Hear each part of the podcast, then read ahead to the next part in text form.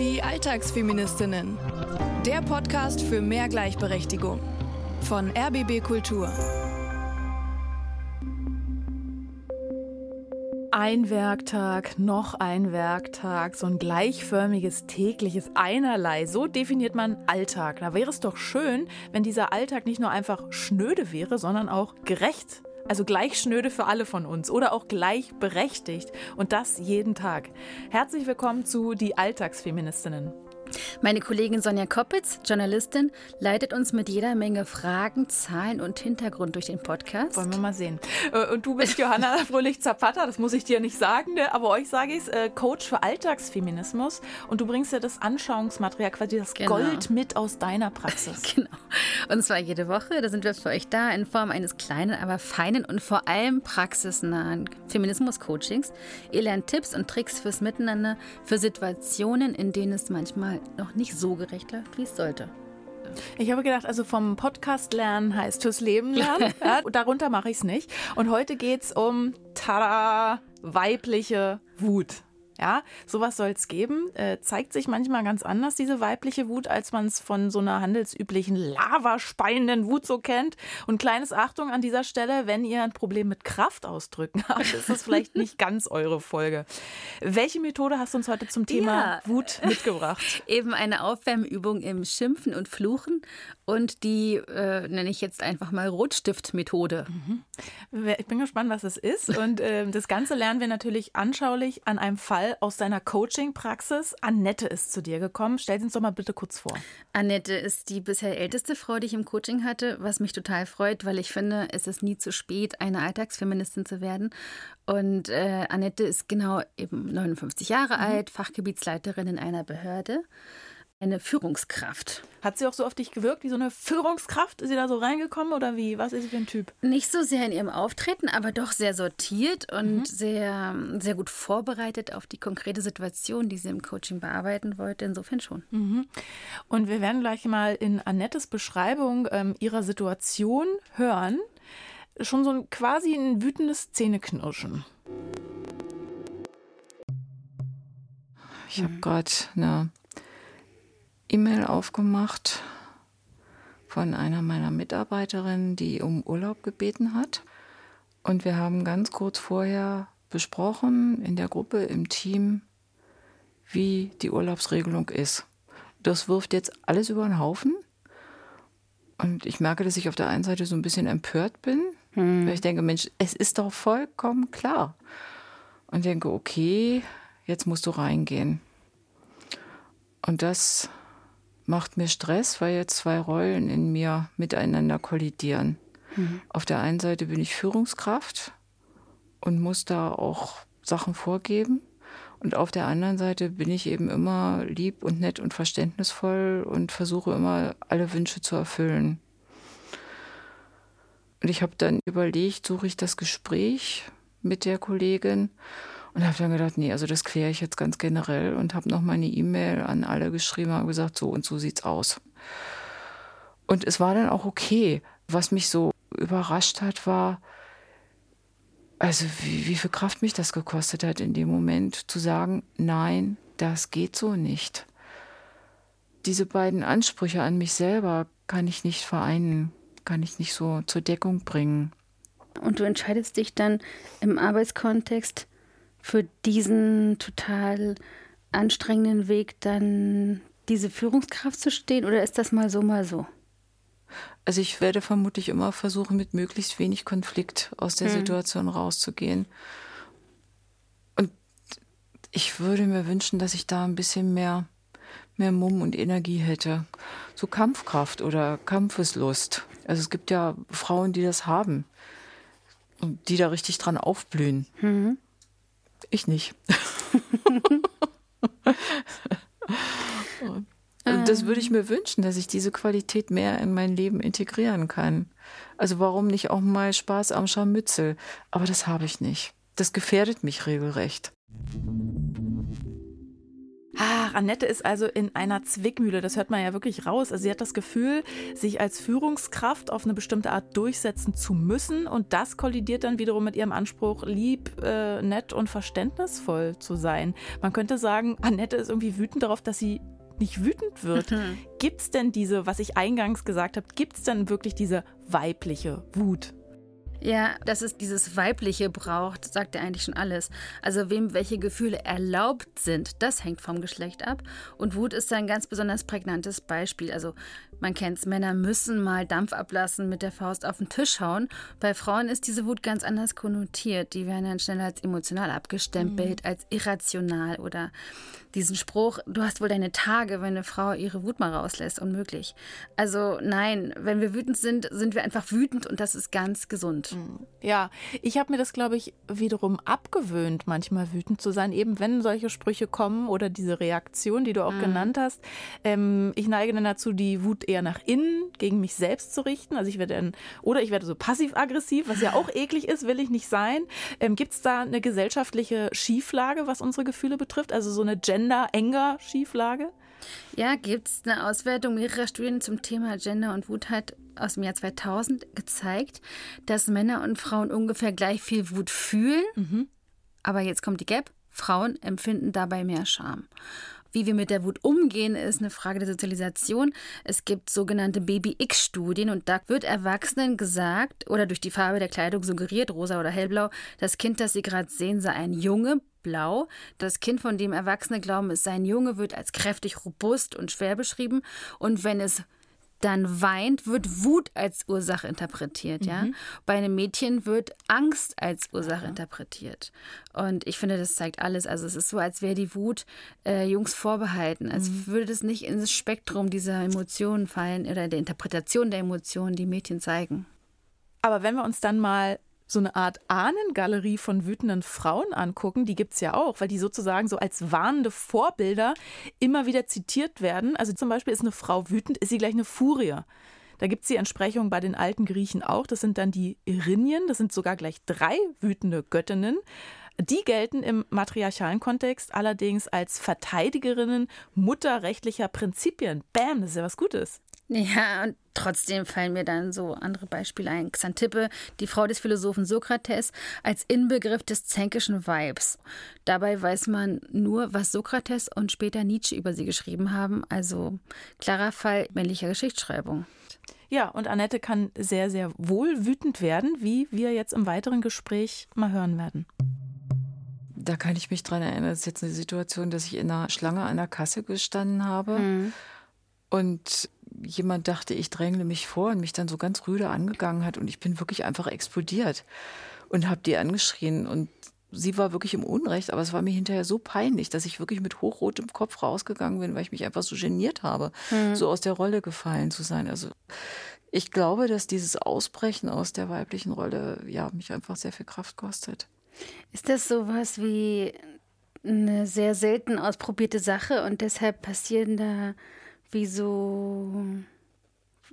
Du hast sie ja gar angeschrien. Also mhm. so wie so ein Pendel, was auf der einen Seite immer ganz festgehalten wird. Mhm. Und wenn du es loslässt, dann bumm, äh, explodiert es in die andere Richtung, weil das mhm. hier so, so festgehalten ja. worden.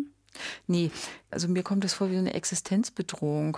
Mhm. Also ich mache da was, was absolut äh, verboten ist, was also so wenig mit meiner Sozialisation zu tun mhm. hat, dass das gefühlt ganz schlimme Konsequenzen haben könnte. Mhm. Also ich habe auch, ich glaube, von meiner Mutter die Botschaft internalisiert, ich soll also immer freundlich sein und umgänglich und höflich und zurückhaltend.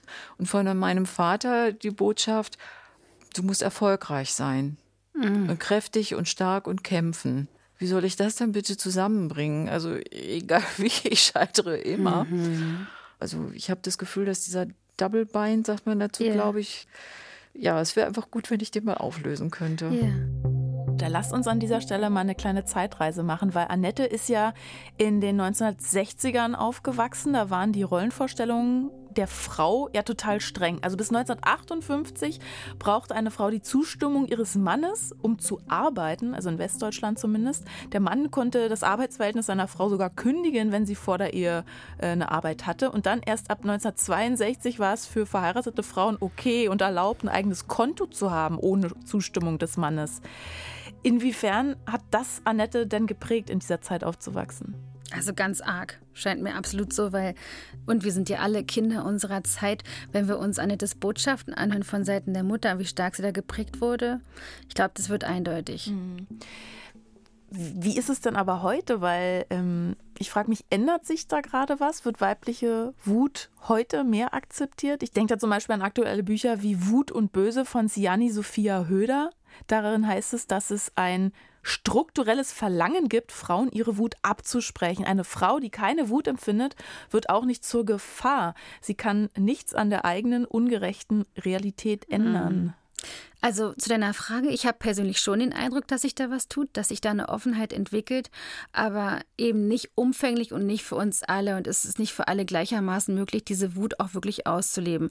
Wenn wir jetzt an Siani Höder denken, sie ist Woman of Color, Stichwort Intersektionalität, da kann es eben sein, dass man Stereotyp des Stereotypen immer wieder diese Angry Black Woman hervorholt. Achso, du meinst, sie wird da immer so hingesetzt, ja klar, sie ist die wütende schwarze Frau, die Exakt. immer nur rumzetert. Genau, also mhm. es, ist, es ist eine Entwicklung und ich sehe sie schon in Gang, kann aber auch an der Blase liegen, dass ich diesen Eindruck habe, dass sich da was tut, in der mhm. ich lebe, hier in Berlin und so weiter. Wenn wir jetzt unseren Fall angucken, also Annette, die wirkt ja sehr selbstreflektiert, verwendet selbst solche Begriffe wie Double Bind, hat auf der rationalen Ebene also alles ganz total gut durchschaut. Im Coaching geht es jetzt erstmal darum, die Wut auch mal auszuleben. Wie wär's, wenn du alle Schimpfwörter des Lebens, die dir jemals über den Weg gekommen sind, dich wie so erbrichst auf diesen Hocker? Traust du dich, Scheiß zu sagen? Ja. Okay, und alles, was darüber hinausgeht, auch? Ficken? Ich würde es mal probieren. Okay, ja? Ne? versuch mal. Echt jetzt, Johanna? Ich weiß jetzt gar nicht, ob wir das senden können oder alles wegpiepsen müssen. Äh, ich spreche hiermit so als Experiment einfach, so wie in der Praxis, eine Hörerin äh, die Lizenz aus, laut mitzuschimpfen. Also Annette hat jetzt wirklich die Lizenz zum Fluchen, Schimpfen und Wüten und an dieser Stelle nochmal die Schimpfwörter-Triggerwarnung für euch, falls ihr es nicht aushaltet. So, schön nach vorne, genau. Oh, du machst es super. Die Körperhaltung ist schon mal direkt, wow. Und versuch mal vielleicht auch erst im Flüsterton. Aber du hast ja bestimmt schon alles gehört. Oh, also es sprudelt nur so aus mir heraus. Ja, los, lass mal. Du blöde Kuh, du dämliche Fotze, also du alte Potzau, du Drecksbratze. Du kannst mich mal.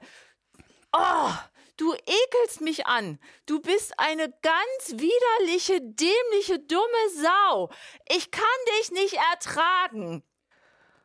Du blöde Schrolle, du Potzau, du dämliche, ich weiß gar nicht, was du alles bist. Er so Richtung du Fotze Kuh. noch viel schlimmer. Also, ach, du bist ein richtig blödes Mistvieh. Du bist so derartig dämlich. Du bist eine Idiotin. Du bist. Oh, ich. Ich bin leer. Ich bin müde. Mhm. Wie ist das? Es ist toll. Ja, sehr gut. ich empfinde es als unheimlich befreiend. Und du hast mich auch überhaupt nicht überzeugen müssen. Das kam sofort raus. das, das Klasse. ist ganz gut. Ja, nur ein kleiner Beat drunter und wir haben Female Gangster Rap. Ähm, das war jetzt hier wirklich nur ein kurzer Auszug. Das Schimpfen ging im echten Coaching viel, viel länger. Was ich total krass fand, sie hatte gleich eine ganz andere Tonlage, so eine ganz andere Intensität. Weil vorher hat sie immer so unterspannt gesprochen und so, ja, was da jetzt auf einmal alles rauskam, gleich mit Fotze anzufangen. Hast du ein Lieblingswort, Johanna, oder wie lässt du deine Wut raus? Also, äh, das Lieblingsschimpfwort, das enthalte ich vor. Okay. Aber ich erzähle, wo ich Wut gelernt habe. Als ich fünf Jahre in Andalusien gelebt habe, ich habe mein kolumbianisches Spanisch eben in Kolumbien als Kind, das ist ein ganz sauberes, mhm. ganz höfliches Spanisch Aha. gelernt. Und dann kam ich nach Andalusien und die Leute, ist kein Klischee, schimpfen richtig, richtig viel und richtig unter der Gürtellinie. Und dann habe ich das äh, zu schätzen gelernt, dieses Potenzial höflichen Umgangs bei derber Sprache. Es kann was.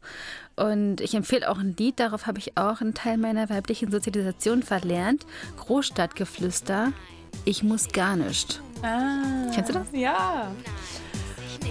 Das musst du dringend hinkriegen. Nein, muss ich nicht. Das musst du wieder gerade biegen. Nein, muss ich nicht. Aber einfach nur ähm, schimpfen und fluchen ist ja nicht unsere Methode für heute, oder? Also du hast ja noch eine andere Übung mit Annette gemacht. Da geht es um Eigenschaften. Ich habe hier ein Blatt Papier in zwei Bereiche unterteilt, hier wie eine Tabelle. Und wenn du Lust hast, sagst du mir mal, oder wir erfinden den Nachnamen äh, deiner Mutterfamilie und die deiner Vaterfamilie. Und dann können wir hier so Dinge, wie du sein sollst, sowie eine Sammlung von Adjektiven hier mal listen. Hast du darauf Ja. Lust? Cool. Wir sind hier so drauf. Also was Ja. sind so Eigenschaften? Bei meiner Mutter, da ist also ordentlich ganz wichtig. Okay, sehr gut. Ordentlich. Ordentlich, fleißig, brav, leise, zurückhaltend. Bin ich, glaube ich, überhaupt nicht. Bescheiden. Ah, So ein bisschen so auch so in die Richtung ähm, aufopfern, aufopferungsvoll. So, so schon. Meine Tochter sagt immer, ich habe einen Märtyrerkomplex. Also so für andere da sein. Das ist schön, das sind nämlich auch Qualitäten, das ist wunderbar. So. So, und bei meinem Vater war es so, also ich musste klug sein, auch fleißig, erfolgreich, durchsetzungsfähig, sportlich, dünn. Ich musste für meine Mutter dünn sein. Ja, schreib das noch drin. Das kann ich ganz groß hinschreiben. Und auch kontrolliert. Das sind ja wirklich sehr unterschiedliche Botschaften von Mutter und Vater. Hängen bleibt bei mir vor allem dieses ordentlich, hilfsbereit und kontrolliert äh, musste Annette sein. Nachtigall, ich höre dir trapsen, weil Wut und Kontrolle, das passt ja nicht unbedingt zusammen. Jetzt haben wir da diese Bestandsaufnahme. Hören wir mal, was Annette mit dieser Liste macht. Mein Vorschlag ist, ich gehe jetzt rüber und hole einen riesen dicken roten Stift. Und du entscheidest, was davon stehen bleiben soll und was wir jetzt mal durchstreichen. Was jetzt davon auch bleiben darf, ist herzlich willkommen. Äh, Was ich noch gebrauchen kann. Und die Dinge, von denen du das Gefühl hast, das schränkt mich eher ein, wie so einen mutigen Schritt auch gleichzeitig zu sehen, okay, das ist hier übrig. Gehen wir die ruhig nochmal durch, wenn du Ja. willst. Ordentlich. Das, das darf erstmal bleiben. Was weg kann, ist dieses fleißig. Oh, ganz ehrlich, ich darf auch mal fünf gerade sein lassen. Nee, weg damit. Und brav will ich auch nicht mehr sein. Ich bin alt genug. Leise, still bin ich nie gewesen. Das darf mal weg. Höflich, ach, das finde ich ganz okay. Ich glaube, bescheiden liegt mir auch nicht so. Und weiß ich, wo wir vorhin drüber geredet haben, Ja. also ich wäre irgendwie auch gerne kreativer noch. Das habe ich Kreativ jetzt hast noch du jetzt dazu. ergänzt, jawohl. Mhm. Ja, hier entsteht gerade richtig ein Fahrplan. Ich würde mal sagen, hier ist der Zeitpunkt für unseren feministischen Hack gekommen. Also der Kniff, die Methode, die ihr aus der Theorie mitnehmen könnt in euren Alltag. Heute diese Listenmethode, mit der ihr, so wie es Annette gerade gemacht hat, mal richtig aufräumen könnt mit euren Vorstellungen, wie ihr zu sein habt. Feminismus to go. Nimm dir ein Blatt Papier und einen Stift und zeichne eine Tabelle mit zwei Spalten. Links schreibst du dann die Anforderungen, die von der Mutter, rechts die Anforderungen, die vom Vater an dich gestellt wurden oder anderen Hauptbezugspersonen in deiner Kindheit. Das ermöglicht dann den ersten Einblick in innere Widersprüche. Schau dir dann die Liste der Eigenschaften ganz genau an und streiche mit einem dicken, fetten Rotstift durch, was dich heute im Alltag einschränkt. Ich hätte es genau wie Annette gemacht. Die hat auch fleißig durchgestrichen, weil ich so gut wo sie gesagt hat, ich kann auch mal fünf gerade sein lassen. Erinnern wir uns aber nochmal an die Situation, mit der Annette wirklich gekommen ist ursprünglich. Diese Kollegin, die sich da nicht an die Urlaubsregeln gehalten hat. Gucken wir jetzt mal, ob Annette nach dem Coaching anders mit dieser Situation umgehen würde. Das Schimpfworttraining ist eine Sache, die du auf jeden Fall mitnehmen könntest, Ja. um da langsam auch wieder rauszukommen und diese Mhm. Krusten ein bisschen aufzuweichen ne? und zu sehen, okay, das ist einfach nur ein gut gemachtes Implantat. Ich kann auch anders. Das ist ein toller Satz. Also ich mag richtig das bei mir. Ich kann auch anders. Mhm. Das ist richtig. Cool, und mit diesem Satz gehen wir zurück in die Situation mal. Mhm. Ich bin deine Kollegin. Ich habe überhaupt gar keine Lust, äh, diese Urlaubsregel zu befolgen. Du guckst ganz streng. Mhm. und du kannst auch anders. du machst jetzt diese E-Mail auf mhm. und du mhm. liest es. Das geht überhaupt nicht. Das ist ganz großer Mist. Und ehrlich gesagt, ich finde das auch total scheiße und kacke. Wir haben das anders verabredet. Willst du mich verarschen? Sehr gut. Ich muss immer noch ein bisschen lachen, weil so ganz, ich habe das Gefühl, wenn ich jetzt noch eine Schippe draufsetze, dann bin ich nicht ganz sicher, ob du nicht doch wieder. Probier's doch. Kannst du knicken. Und es fühlt sich ziemlich gut an. Ja, das kannst du knicken, habe ich dir auch abgenommen. Da mhm. traue ich mich jetzt nicht weiter. Wie geht's dir? Kommt schon ein schlechtes Gewissen hoch? Nee, kein schlechtes Gewissen. Angst, dass ich es nicht kann, wenn ich im echten Leben bin. Die ist berechtigt, das braucht Zeit. Du rennst jetzt sehr viele Jahre mit diesen Mustern mhm. rum. Schon okay. Das ist so wie so ein da rein, da reinschnuppern. Ganz gut. Cool. Ja, Vielen ich Dank. Auch. Ich danke für dein Vertrauen.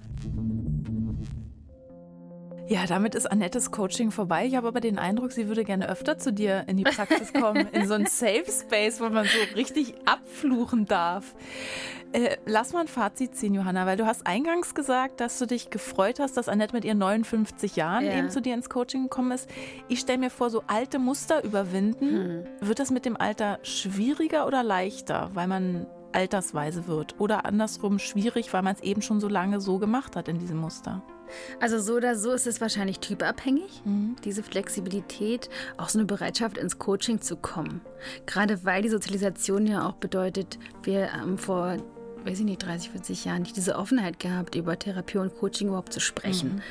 Aber abgesehen davon ist der Gegenspieler von Altersstarrsinn ja auch Altersweisheit.